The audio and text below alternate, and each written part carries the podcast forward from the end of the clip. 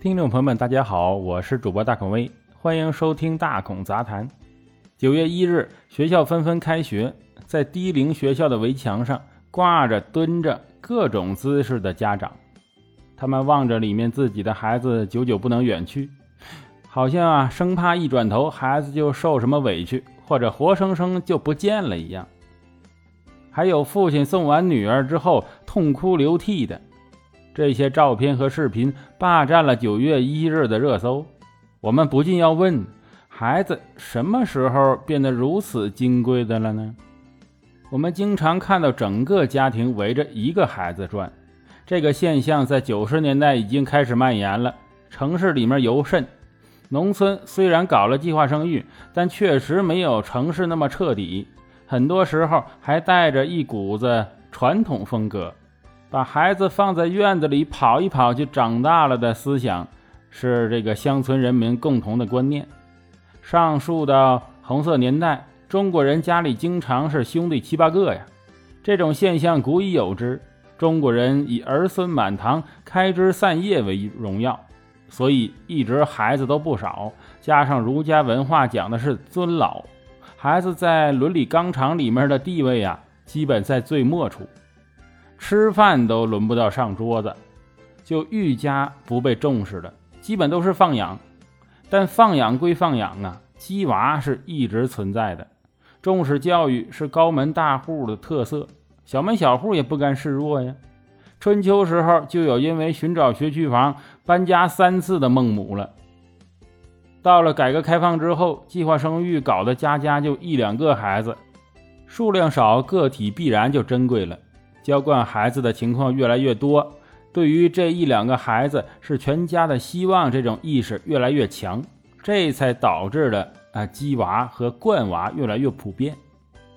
但是不可忽视的是，新一代年轻父母们的感情需求跟上几代人比起来更加热烈，也更加敢于表达，与孩子们之间的互动是更加频繁，不再是大人在大人的世界，孩子在孩子的世界。才会出现爸爸送女儿后大哭的场景。相比之下，古代传统儒家文化的父亲必定是不苟言笑的。哎，能抱抱自己的孩子已经不错了。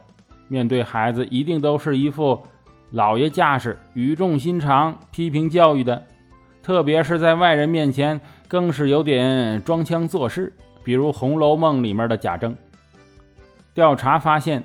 东亚受儒家文化影响的国家，对教育都格外的重视，对鸡娃宠娃简直是日常啊。但是新社会对孩子如此重视，甚至像朗朗父亲那样全身心投入到子女教育当中去的根本原因是什么呢？当然不是简单的传统儒家文化的作用。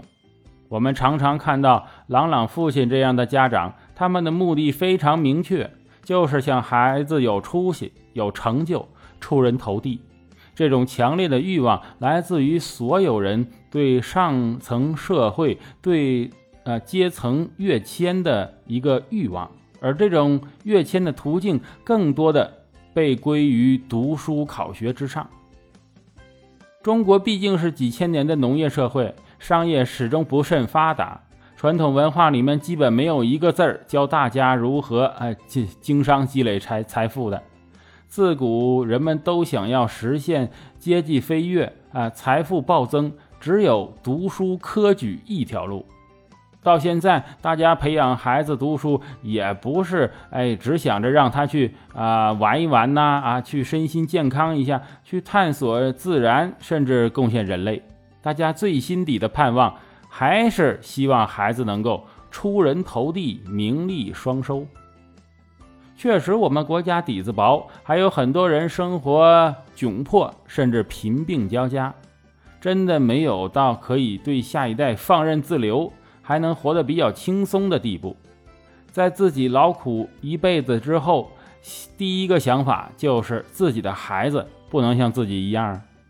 哎，能够有一个轻松体面的工作和生活，这一点在已经富裕起来的发达国家就要好得多。很多欧洲的年轻人一心追求理想，比如什么艺术啊、音乐什么的，并不考虑赚多少钱，从小的教育也是非功利的，不要求孩子为家庭出人头地，也可以让他选择自己的人生。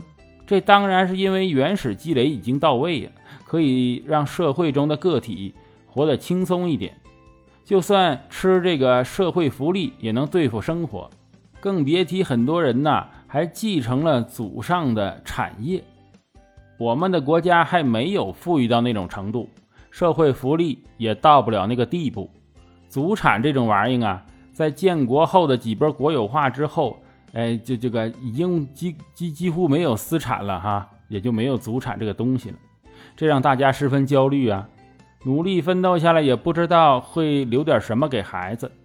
这个社会制度导致我们不能积累土地留给下一代，所以城市中的房子现在成为最热的固定资产。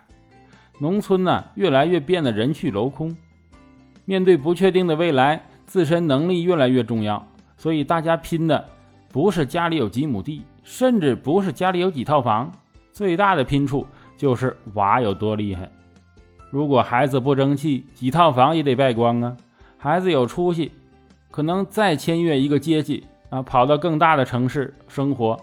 自古就有“皇帝轮流坐，明年到我家”的理念，从底层崛起一步登天的思想，并不只有美国梦如此。中国人哪个不期望自己的孩子一步登天呢？不然那成功学都卖给谁的呢？最后结于一个太普通不过的词语上。望子成龙。好了，感谢收听今天的大孔杂谈。如果喜欢的话，请关注订阅。我是主播大孔威，咱们下集再见。